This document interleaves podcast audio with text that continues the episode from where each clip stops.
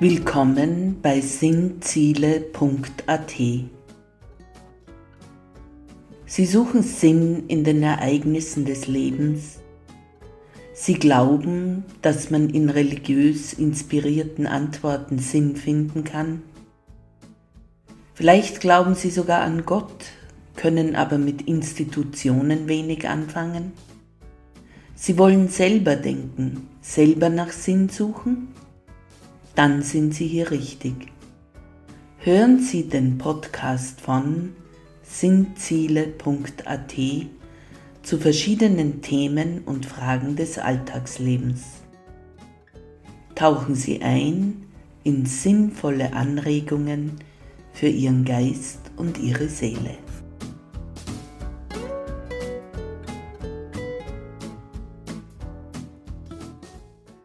Der Themenkreis 1 beschäftigt sich mit der Frage, warum lässt Gott die Menschen leiden? Heute im Pod 7 stelle ich noch einige Überlegungen zum Leid an. Die Frage dabei ist, Bemerkungen zum Leid, richtig oder falsch? Entscheiden Sie. A. Es ist falsch, das Leid anderer zu interpretieren. Mein wunderbarer Dogmatikprofessor warnte uns immer davor, das Leid anderer zu interpretieren. Manche sagen, ah, das Flugzeug stürzt ab, klarer Fall, Gott hat gestraft. Oder jemand wird ausgeraubt, das hieße dann, Gott hat es zugelassen, damit du umkehrst und Buße tust. Oder du trägst ja nur deine Sünden ab mit deinem Leid, dann musst du das im Jenseits nicht mehr machen. Ich denke, unser guter Professor wollte uns hier vor der Sünde der Überheblichkeit bewahren und auch der, Gottes Namen zu missbrauchen. Wenn ein Erwachsener für sich sein Leid auf diese Weise interpretieren will, dann ist das zu akzeptieren. Erwachsene dürfen für sich alle möglichen Entscheidungen treffen und niemand hat sich einzumischen. Wer möchte schon einem Leidenden seine eigene für ihn möglicherweise hilfreiche Erklärung absprechen.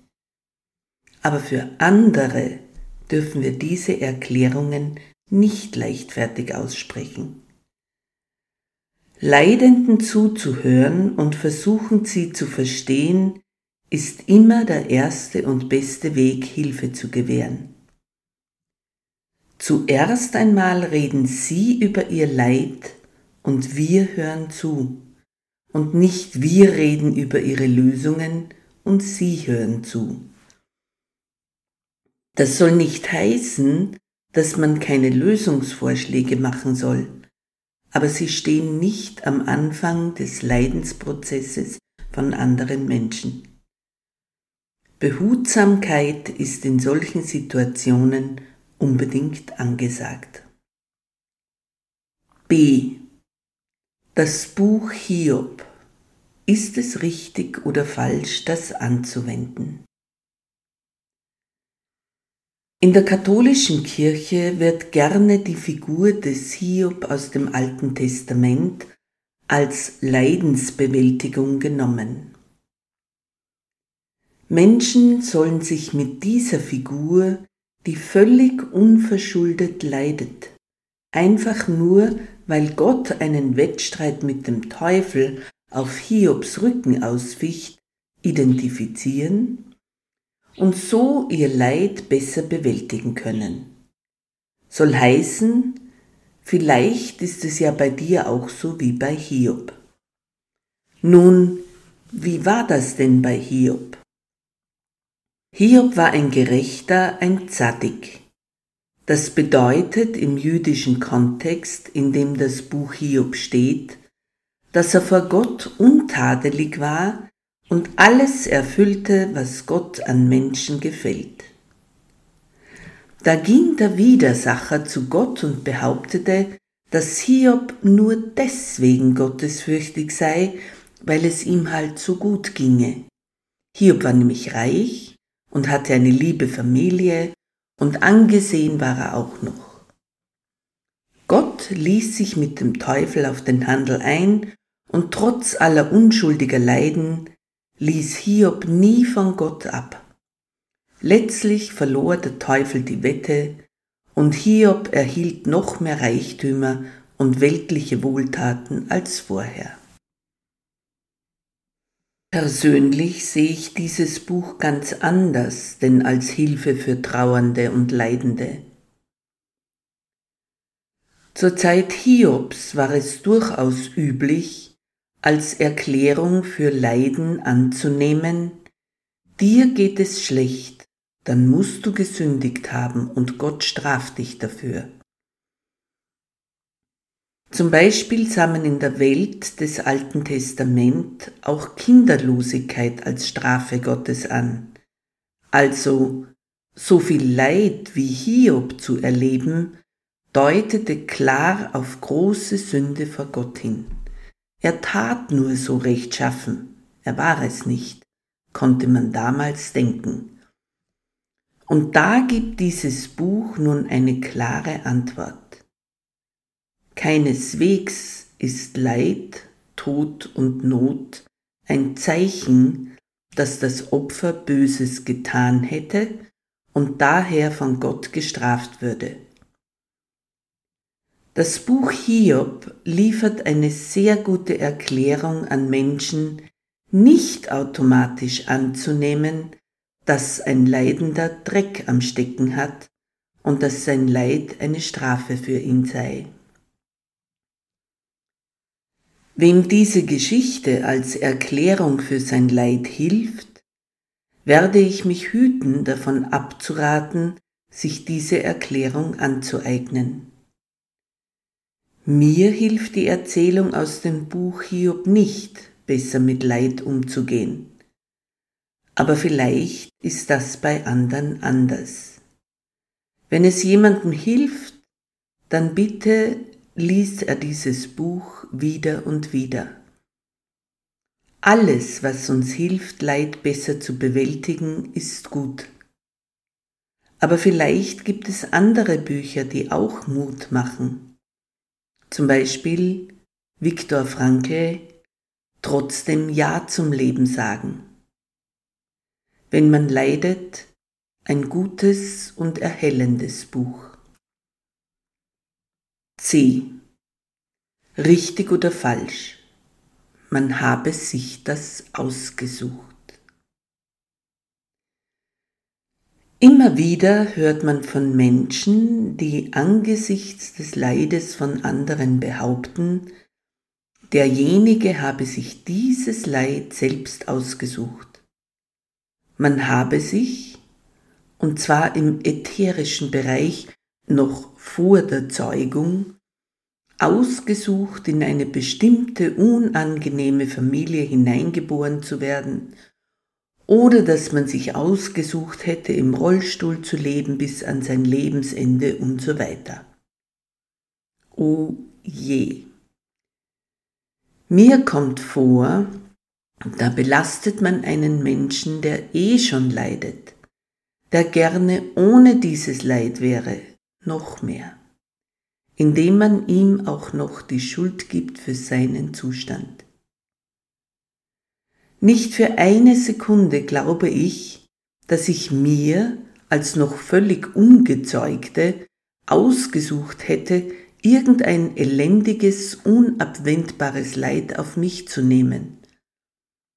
Und wo macht diese Anschuldigung dann Halt?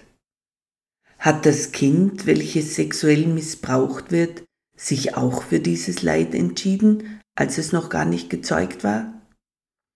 Hat man sich noch ungezeugt entschieden, auf der Autobahn ein 20-jähriges tödliches Unfallopfer zu werden?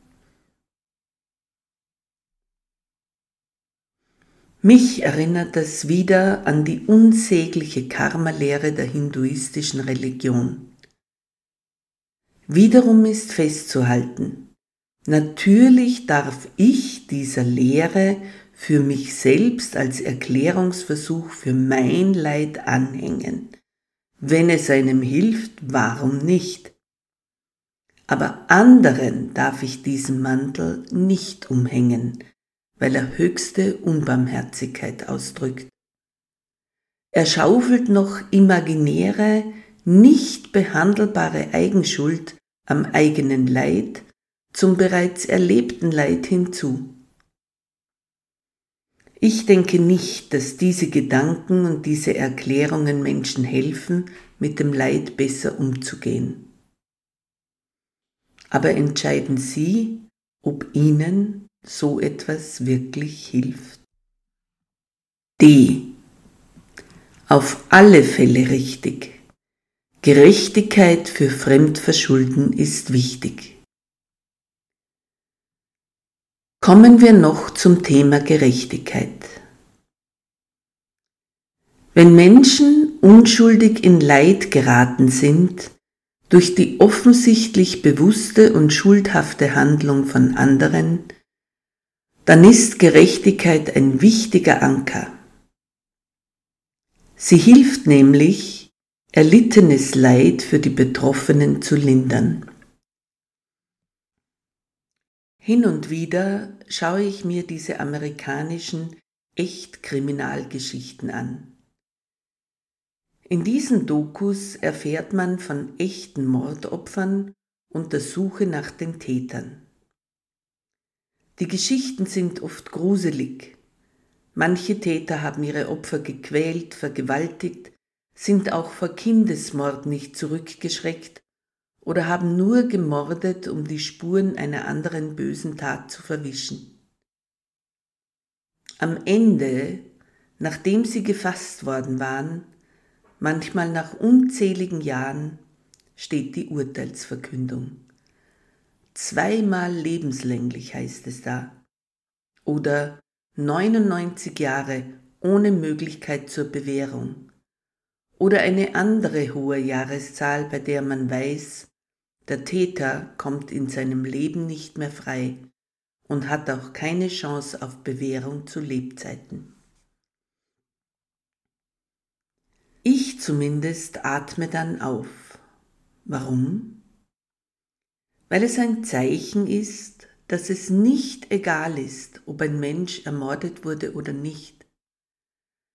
Weil es heißt, dass wir Verantwortung übernehmen müssen für unsere Handlungen weil es heißt, dass das unschuldige Opfer in seiner Menschenwürde geachtet wird, mehr als ein Täter, der eine Wahl hatte, ehe er seine böse Tat beging.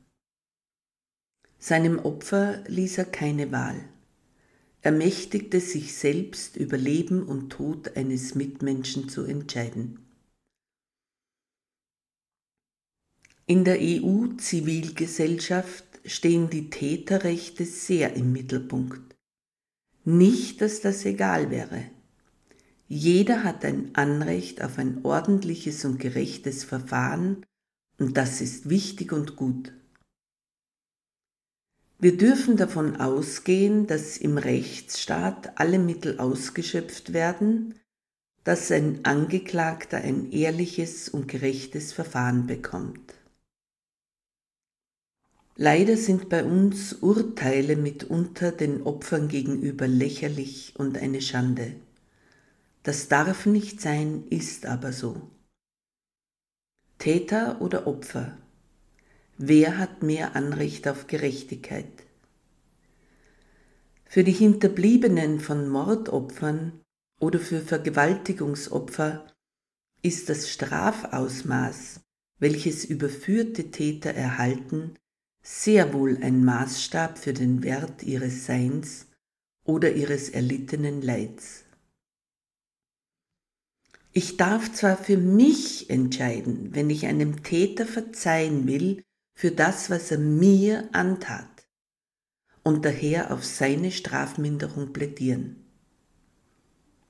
Aber niemals darf ich diese Leichtigkeit der Strafe für begangene Schwerverbrechen anderen aufzwängen und sie dazu nötigen, es zu ertragen, dass der Täter über sie triumphiert, indem er es zum Beispiel nach zu kurzer abgesessener Mindeststrafe erneut terrorisieren könnte.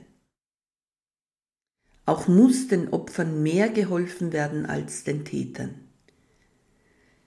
Hier braucht es möglicherweise eine Kurskorrektur in der Gesellschaft. Und ein letzter Gedanke zu unserer eigenen Zukunft. Was können wir tun, falls Krieg und Hunger, große Arbeitslosigkeit und Geldentwertung uns demnächst treffen sollte? Sicherlich ist es gut, Vorräte zu sammeln, Notfallszenarien durchzugehen, Kerzen zu horten und so weiter. Was ist aber das Wichtigste? Dass wir zusammenhalten, dass wir unseren Nachbarn helfen, so gut wir können, dass wir die verteidigen, die sich selbst nicht helfen können, dass wir gemeinsam stark sind und jeder seine Talente einbringt, dass wir uns nicht von irgendwelchen selbsternannten Eliten sagen lassen, wer unser Feind ist, sondern selber denken. Penso ergo sum. Ich denke, daher bin ich. Nachdenken, beten, zusammenhalten, sich um die Kranken und die Kinder kümmern, einander helfen, die Toten würdevoll begraben. Das sind die Eckpunkte für Leidminderung, für baldige mögliche schlimme Situationen in unseren Breitengraden. Möge Gott uns segnen, uns bewahren und uns klare Sinne geben, falls Not und Tod in unsere Gasse kommen.